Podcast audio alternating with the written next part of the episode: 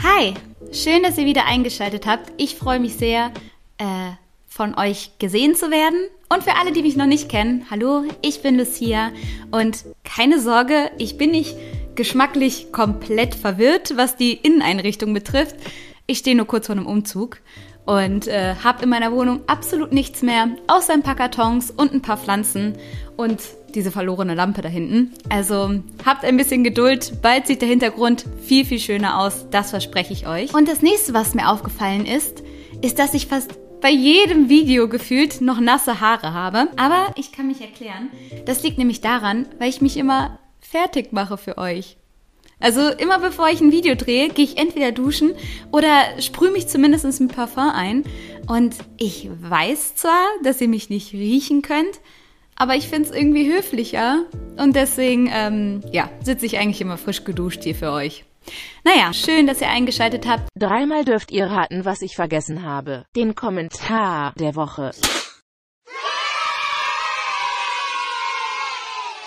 Ich küsse dein Herz Jiminy's unterstrich guckender Ted.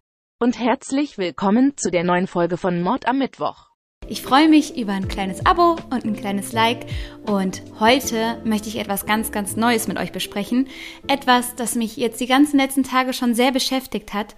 Und zwar möchte ich mit euch zwei Fälle vergleichen. Wir haben auf diesem Kanal ja schon öfter über Teenager gesprochen, über Teenager, die schlimme Taten begehen. Und ich habe mir in der letzten Zeit so oft die Frage gestellt, wie es dazu kommen kann. Also die meisten Fälle, die wir hier besprechen, sind komplett unbegreiflich und man bleibt oft mit der Frage zurück, wieso das alles. Aber gerade bei so jungen Tätern, finde ich, ist man oft noch viel, viel ratloser und kann nicht verstehen, wie es so weit kommen konnte. Deswegen habe ich euch heute zwei Fälle mitgebracht, die vergleichbar miteinander sind. Und ich möchte mit euch mal gucken, finden wir irgendwelche Gemeinsamkeiten, irgendwas an den Motiven, was sich vergleichen lässt? Oder sind es einfach nur zwei schreckliche Taten und man bleibt weiterhin ratlos zurück. Der erste Fall, den ich mit euch besprechen möchte, führt uns nach Las Vegas. Und das Ganze ist noch gar nicht lange her. Das ist nämlich im April diesen Jahres passiert. Und jetzt im Juli befinden wir uns gerade tatsächlich mitten im Prozess. Eine der Hauptpersonen in diesem Fall ist Daniel. Daniel ist 45 Jahre alt, lebt in Las Vegas und wird als sehr sportlicher, sehr aktiver und allseits beliebter Mann beschrieben. Er ist viel unterwegs, er hat oft Dienstreisen und das Ganze dokumentiert er auf seinen Social-Media-Kanälen. Er ist da wirklich richtig aktiv, da kann ich mir noch eine Scheibe von abschneiden, also ist jeden Tag was am Film in seiner Story, quatscht ins Handy rein, nimmt seine Follower mit und postet auch ganz viel motivierende Sachen, also so Zitate und Sprüche, die einen durch den Tag helfen und ähm, auch in seinen Videos ist er sehr, sehr sympathisch. Also ich habe zum Beispiel einen Clip gesehen, wo er am Ende zu seinem Publikum dann sagt, Don't forget how amazing you are. And I hope today you remember how amazing you are. Don't forget about your gifts that God's blessed you with and have a beautiful rest of your Easter. Also vergesst nicht, egal was kommt heute, wie toll ihr seid. Daniel war mit Elizabeth verheiratet. Sie war Senatorin im Bundesstaat von Nevada. Die ganze Ehe ist jedoch gescheitert und trotzdem scheinen die beiden mittlerweile ganz gut miteinander auszukommen. Das Paar hat damals in 2001 geheiratet und war ein, ja, gut aussehendes, fittes Power-Couple. Sie eben da in der Politik tätig und er, wie gesagt, in seinem Job auch gut dabei und egal wo die beiden hingegangen sind, die sahen immer super aus und haben dann auch drei Kinder miteinander bekommen und waren damit dann der Inbegriff der Happy Family, bis das Ganze dann eben in die Brüche gegangen ist. Es gibt Gerüchte, die besagen, dass Elizabeth eine Affäre gehabt habe. Es sei viel Eifersucht im Spiel gewesen und später habe es auch einen Unterhaltsstreit gegeben. Ähm, ja, das sind alles so Hörensagen Sachen, also da würde ich jetzt niemanden drauf festnageln. Aber zwischenzeitlich sei es eben doch schwer gewesen zwischen den beiden. Mittlerweile haben sie aber wieder ein gemeinsames Bankkonto und ich denke mal, auch gerade für die Kinder haben die beiden sich echt berappelt und scheinen ein ganz gutes Ex- Eheverhältnis miteinander zu haben. Diese mittlerweile gut eingependelte Situation wird aber eines Tages gestört, denn Daniels und Elizabeths Tochter, die 16-jährige Sierra, verliebt sich eines Tages in den 18-jährigen Aaron. Am Anfang haben die Eltern so, ich denke mal, diese gesunde Skepsis dem neuen Freund der Tochter gegenüber.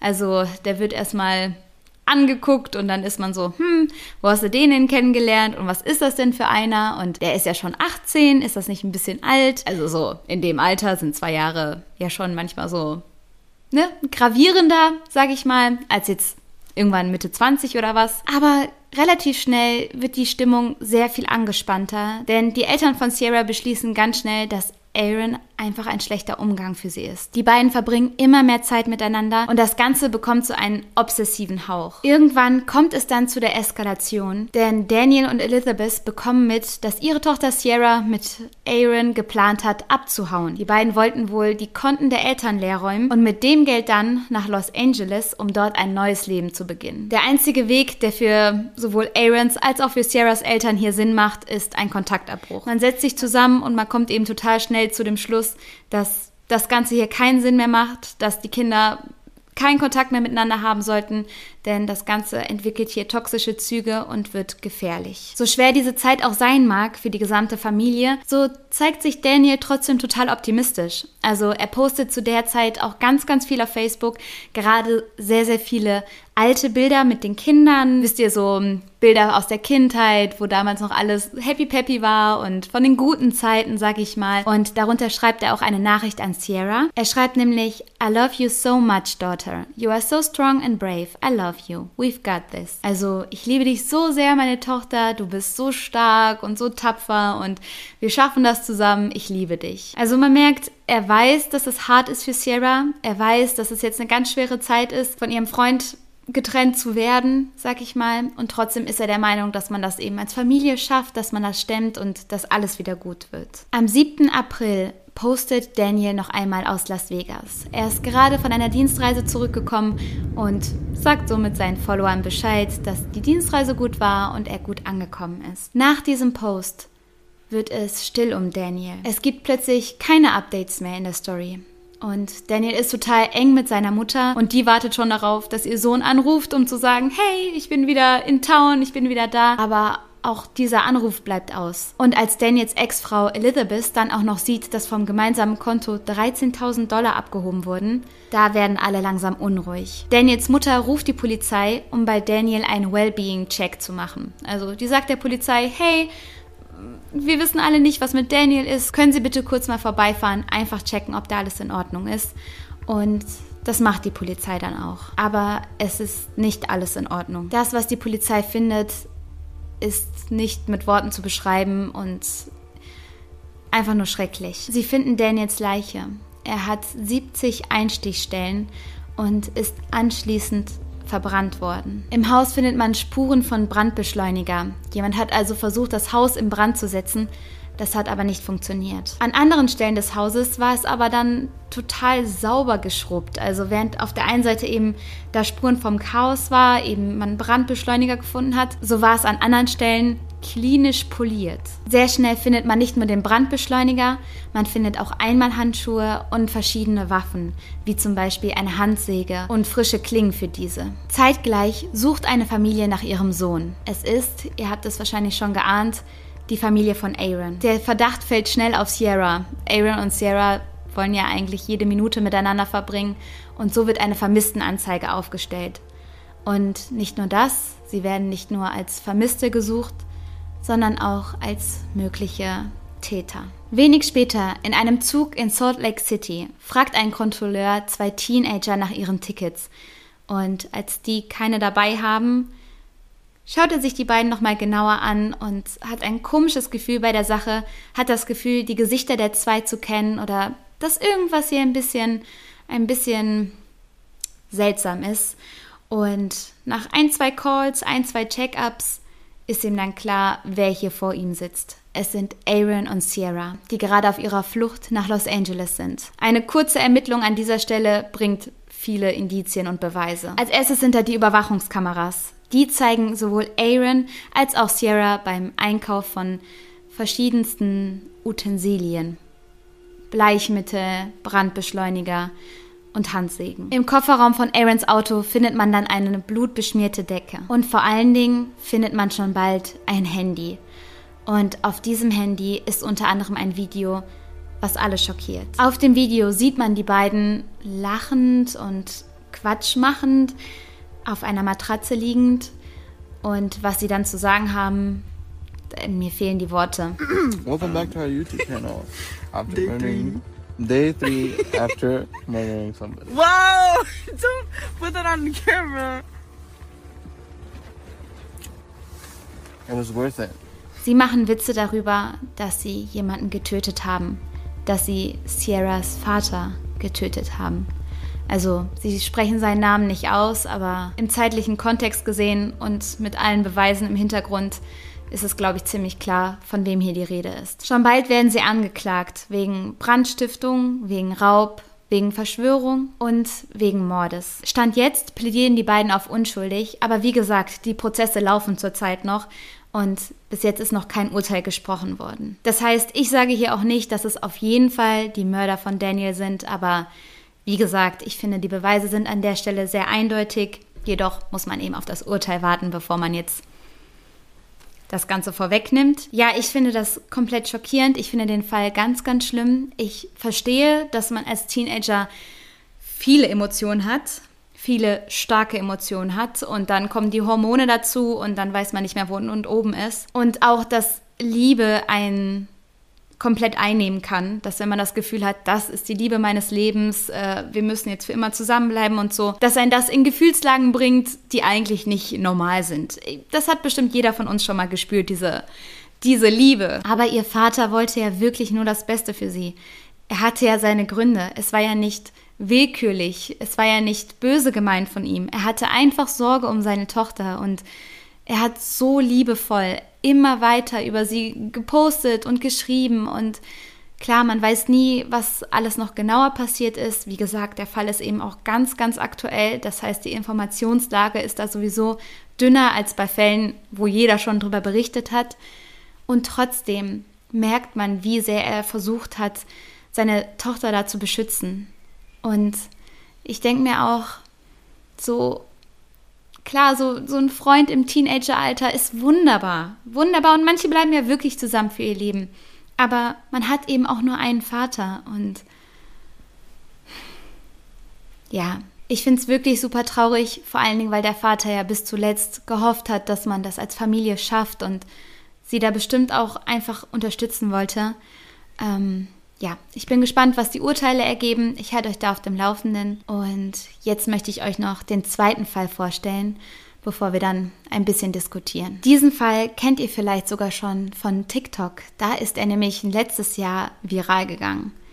Und das auf ganz gruselige Art und Weise. In der Nacht des 28. August 2013 sieht Ryan Hoy unter der Badezimmertür einen riesigen dunkelroten Fleck hervorquellen und ruft dann schon schnell die Polizei. Um zu verstehen, was hier passiert ist, müssen wir ein bisschen in der Zeit zurückgehen. Ryan ist mit June Mead zusammen. Sie ist die Mutter von Isabella und er ist somit ihr Stiefvater.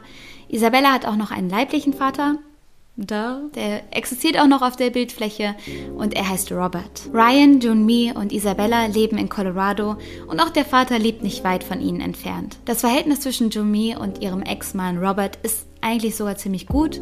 Die beiden haben so eine Art Atelier zusammen, müssen des Öfteren auch nochmal zusammenarbeiten, haben sich deswegen, denke ich mal, miteinander arrangiert und eigentlich ist alles, alles in Ordnung. Isabella wächst unter guten Umständen auf. Es heißt, sie habe eine schöne, leichte Kindheit gehabt und ja, man lebt das Leben in Colorado. Tatsächlich ist die letzte Zeit aber plötzlich nicht mehr so leicht gewesen. Es war sogar eine wirklich schwierige Zeit. Isabella war schon immer ein Rebell, kann man sagen. Sie war schon immer ein wenig aufmüpfig, hatte schon immer ihren eigenen Kopf und wollte sich noch nie etwas sagen lassen. Die Pubertät hat das Ganze dann jedoch nicht wirklich besser gemacht, wie man sich denken kann. Ich weiß nicht, wie wart ihr in der Pubertät? Seid ihr gerade noch in der Pubertät? Was machen eure Hormone? Wart ihr eher so auf der frechen Seite oder eher auf der Seite, lasst mich alle in Ruhe, ich will einfach den ganzen Tag lang schlafen und von niemandem was hören? So, ich glaube, ich war nicht wirklich frech, dafür hatte ich viel zu viel Respekt von meiner Mutter, aber ob ich jetzt so Zucker war, weiß ich auch nicht. In der Schule jedoch war Isabella nicht auffällig. So, sie hat jetzt keine sonderlich guten Noten geschrieben, aber dort war sie jetzt nicht so frech wie zu Hause. Jedoch hat sie ihre Hausaufgaben nicht gemacht, hat ihre Arbeiten vernachlässigt und irgendwann dann auch für sich beschlossen, die Schule abbrechen zu wollen. Das und auch der Fakt, dass sie immer wieder Jungs zu sich nach Hause geschmuggelt hat, die dann durch den Garten in ihr Fenster hopsen mussten, hat eben oft zu Streitereien mit ihrer Mutter Junmi geführt. Und ich kann mir das auch wirklich schwierig vorstellen, wenn du da ein Kind hast und du willst das Beste für dein Kind und du siehst, dass sie eben die Schule abbricht und total vernachlässigt und auf der anderen Seite dann immer irgendwelche Jungs da durch den Garten schmuggelt, dass einem das als Mutter Angst macht und man da den Druck erhöhen möchte, ist, glaube ich, verständlich, oder? Und vor allen Dingen ist eigentlich alles okay. Klar, die Eltern haben sich getrennt, was sicherlich für die meisten Kinder sehr schwierig ist. Und trotzdem haben sie ja versucht, sich zu verstehen und auch für Isabella ein gutes Verhältnis miteinander zu haben. Und ansonsten war alles okay. Und trotzdem eskaliert die Stimmung zu Hause immer und immer mehr. Die Streitereien zwischen Dumi und Isabella werden immer schlimmer und Isabella wird zu einem Grad respektlos, unvorstellbar. Unvorstellbar. Gerade der eigenen Mutter gegenüber. Ich finde, es gibt wirklich so kaum jemand Wichtigeren als die eigene Mutter. Klar, jeder hat ein anderes Verhältnis zu seiner Mom, aber gerade so für mich, die ein super enges Verhältnis zu ihrer Mutter hat, ist es so, so schmerzhaft zu, zu hören und zu sehen, was sie halt da alles ihrer Mutter angetan hat. Ähm, dazu kommen wir jetzt alles noch. Denn das Ganze fängt damit an, dass geschrien wird, sie wird verbal aggressiv, also wirft ihrer Mutter Beleidigungen an den Kopf. Und irgendwann, da ist sie sogar noch ein kleineres Kind, kommt es dann schon so weit, dass die Mutter zu ihrem Ex-Mann sagt, hey, bitte, ich schaff's nicht mehr mit Isabella, kannst du sie für eine Zeit lang nehmen? Ich bin komplett überfordert. Und das tut er auch. Isabella verbringt eine Zeit lang bei ihrem leiblichen Vater und die Situation scheint sich schon wieder ein bisschen zu beruhigen, aber kaum ist sie wieder zu Hause, geht das alles wieder von vorne los. Und das Ganze geht dann so weit, dass Isabella ihre Mutter anspuckt und ihr Droh-E-Mails schickt. Also sie schreibt ihr Texte, in denen steht, du wirst es noch bereuen und ich werde mich an dir rächen und sowas. Sachen, die man nicht zu seiner Mutter sagen sollte. Es heißt, Isabella habe ihrer Mutter einen riesigen Vorwurf dafür gemacht, dass sie in ärmlicheren Verhältnissen aufgewachsen ist. Ähm, ja, Isabellas Mutter hat eben diesen Laden geführt und hat da viele, viele Stunden am Tag gearbeitet. Und trotzdem war die Familie oft in finanziell schwierigeren Lagen. Und trotzdem hat sie alles versucht, um ihrer Tochter ein bestmögliches Leben zu ermöglichen. Und ich finde es unglaublich undankbar, wenn man dann den Eltern einen Vorwurf dafür macht, dass man eben nicht so reich ist wie die Rich Kids aus der Stufe oder sowas. Am Nachmittag des 28. August war es wieder soweit. Es ist wieder komplett eskaliert zwischen Junmi und Isabella und Junmi hat wieder einmal bei Robert, also beim Ex-Mann, angerufen und gesagt, bitte, bitte, rede mit unserer Tochter. Rede mit ihr, ich bin am Ende meiner Kräfte. Und so lädt Robert dann Isabella zu sich in den Garten ein und die beiden setzen sich zusammen und führen ein klärendes Gespräch. Und es scheint richtig, richtig gut gelaufen zu sein. Robert berichtet, dass man sich ausgesprochen hat, dass man am Ende sogar einer Meinung war, dass man einen Konsens gefunden hat. Und als Isabella dann wieder nach Hause geht, ist er echt erleichtert, weil er denkt, hey, es hat Klick gemacht. Am selben Abend kommt Jomi dann nach einer langen Schicht nach Hause. Sie hat wieder viele Stunden gearbeitet. Es ist mittlerweile schon fast halb zehn und Sie gibt ihrem Mann Ryan ein Küsschen und sagt dann, hey, ihr findet mich unter der Dusche, ich brauche eine warme Dusche, ich brauche jetzt ein bisschen Me-Time. Und so macht sie sich dann auf ins erste Obergeschoss, um dort dann eine lange warme Dusche zu nehmen. Ryan sitzt unten im Erdgeschoss und hört dann auch, wie das Wasser angestellt wird, wie die Dusche läuft. Und dann hört er auf einmal einen dumpfen Schlag und kurz darauf Schreie und er, er rennt sofort die Treppe hoch und versucht die Tür zu öffnen. Sie ist aber von innen abgeschlossen, die Badezimmertür, und ruft dann auch nach Isabella, um Verstärkung zu holen. Aber Isabella kommt nicht. Woraufhin ihm dann allmählich klar wird, dass Isabella mit im Bad ist. Sie ist mit ihrer Mutter im Badezimmer und Ryan kann nichts tun. Er kann die Tür auf Biegen und Brechen nicht öffnen. Er rüttelt und tritt dagegen und dann sieht er auf einmal den riesigen Blutfleck, der unter der Tür hervortritt. Er rennt sofort die Treppen wieder runter, ruft die Polizei Und diese sagt, okay, wir sind auf dem Weg. Ryan rennt daraufhin die Treppe wieder hoch und die Tür ist offen. Die Tür vom Badezimmer ist geöffnet worden und im Türrahmen steht Isabella. Die 18-jährige Isabella mit einem langen Messer in der Hand. Und es heißt, sie sei wie, wie von Sinnen gewesen. Sie habe Ryan gar nicht richtig registriert, habe durch ihn durchgestarrt und sei dann mit dem Messer bewaffnet an ihm vorbeigerannt. Und der arme Mann stand wahrscheinlich komplett unter Schock, er konnte nicht reagieren, hatte wahrscheinlich auch unglaubliche Angst in dem Moment, stürzt aber ein paar Sekunden später dann in das Badezimmer herein und dann kommt auch schon die Polizei. Aber als die Polizei dann eintrifft und das Bad betritt, können sie nur noch den Tod von Jomi bestätigen. Mit über 79 Einstichen ist sie getötet worden und ihre Mörderin, die eigene Tochter, ist abgehauen. Sofort beginnt die Fahndung nach Isabella und die dauert auch nur ein paar Stunden an, denn schon bald bekommt die Polizei einen Anruf, dass ein verdächtig aussehendes Mädchen in einem Auto schlafen würde und ihre Kleidung habe so komische Flecken dunkel rote Flecken. Nach der Festnahme kommt es sehr schnell zum Verhör. Und das ist der Teil, den ihr vielleicht schon von TikTok kennt. Denn was erwartet man von, von jemandem, der verhört wird wegen so einer schrecklichen Tat? Man erwartet, dass die Person weint, dass die Person Reue zeigt, dass die Person verängstigt ist. Aber das, was man sieht, ist Isabella, wie sie grinst und Grimassen schneidet. An einer Stelle tippt sie sich so auf die Augen und manche sagen, das heißt, sie wolle damit signalisieren, dass die Leute nicht filmen sollen, dass sie nicht gucken sollen oder sie wolle damit zeigen, dass sie nicht weint, dass ihr das nicht leid tut. Die ganze Szene wird oftmals sehr, sehr doll überinterpretiert. Jeder hat eine andere Theorie dazu, warum Isabella sich so verhält, wie sie sich verhält. Und wie gesagt, geht das Ganze auf TikTok viral. Und das ist ein Punkt, den ich sehr, sehr kritisch sehe. Denn diese Szenen aus dem Gerichtssaal werden dann gespielt und darunter wird der Song Sweet but Psycho gesetzt. Also dieses, oh, ich will jetzt nicht singen, ich kann wirklich nicht gut singen, aber Oh, she's sweet but psycho. Wisst ihr, was ich meine? Der halt. Ah, ich will jetzt nicht singen, ich kann wirklich nicht gut singen, aber Oh, she's sweet but psycho. Wisst ihr, was ich meine? Das Problem daran ist, dass das Ganze romantisiert wird. Es ist auf einmal ein Trend. Es ist auf einmal dieses Mädchen, was ja auch hübsch aussieht. Sie hat ein total süßes Gesicht. Sie sieht total nett aus. Und auf einmal sind alle auf ihrer Seite. Die Kommentare sind voll mit Leuten, die sie auf einmal verteidigen und sagen, ach, sie ist viel zu hübsch, um sowas zu machen. Sie ist viel zu süß, um so eine schreckliche Tat zu begehen.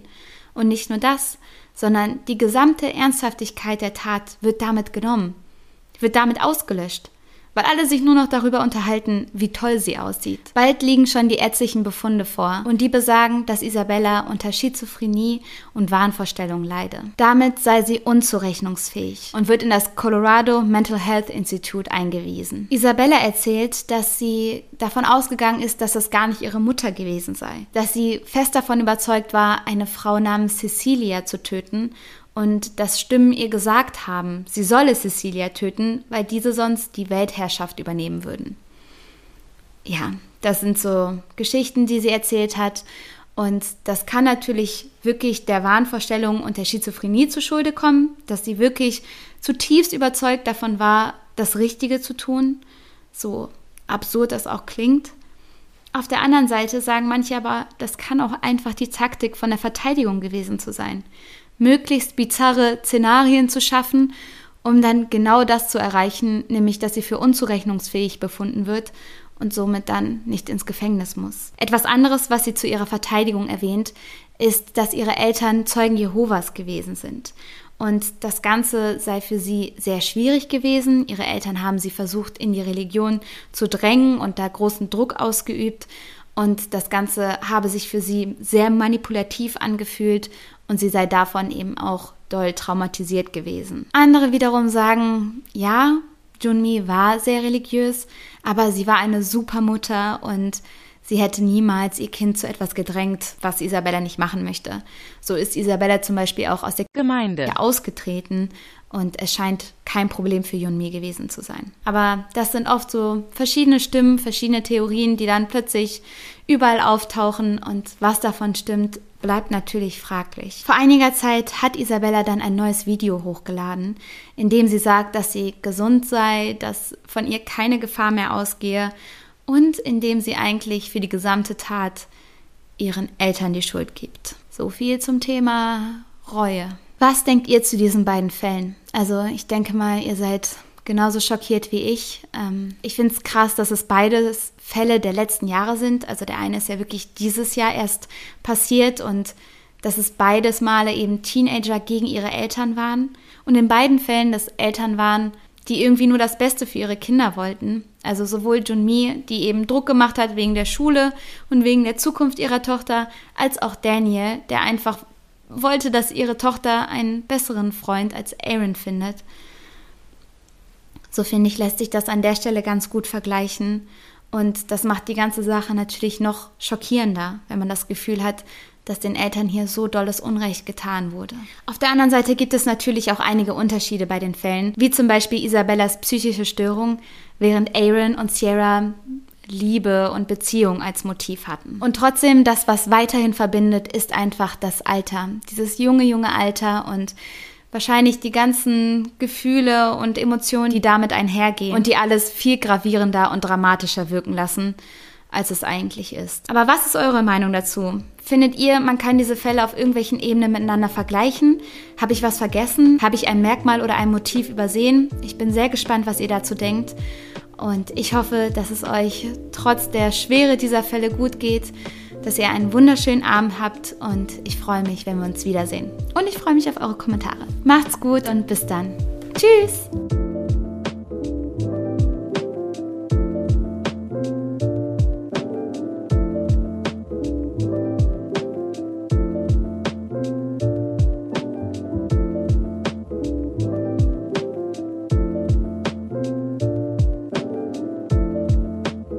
Tut mir leid, wenn ich jetzt eure Ohren verstört habe.